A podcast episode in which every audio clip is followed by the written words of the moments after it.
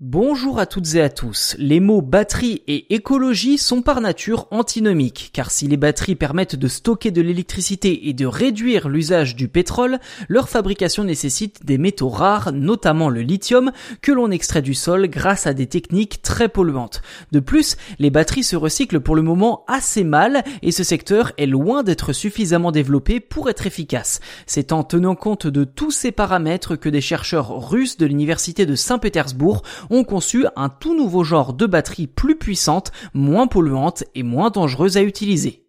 Plus précisément, les chercheurs ont conçu ce qu'ils appellent un polymère spécifique à base de nickel salène. Sans rentrer dans le détail de la chimie, les chercheurs affirment que ce matériau offre des performances beaucoup plus élevées que ce que l'on trouve actuellement sur le marché. D'après eux, une batterie fabriquée à partir de leur polymère nickel salène se chargera en quelques secondes seulement, soit dix fois plus rapidement qu'une batterie lithium-ion traditionnelle. Mais à ce stade de la conception, ces capacités de stockage s'avèrent encore 30 à 40% moins efficace que les traditionnelles batteries lithium-ion justement, un défaut dont les chercheurs se disent conscients et qui sera corrigé avant une commercialisation de leur technologie.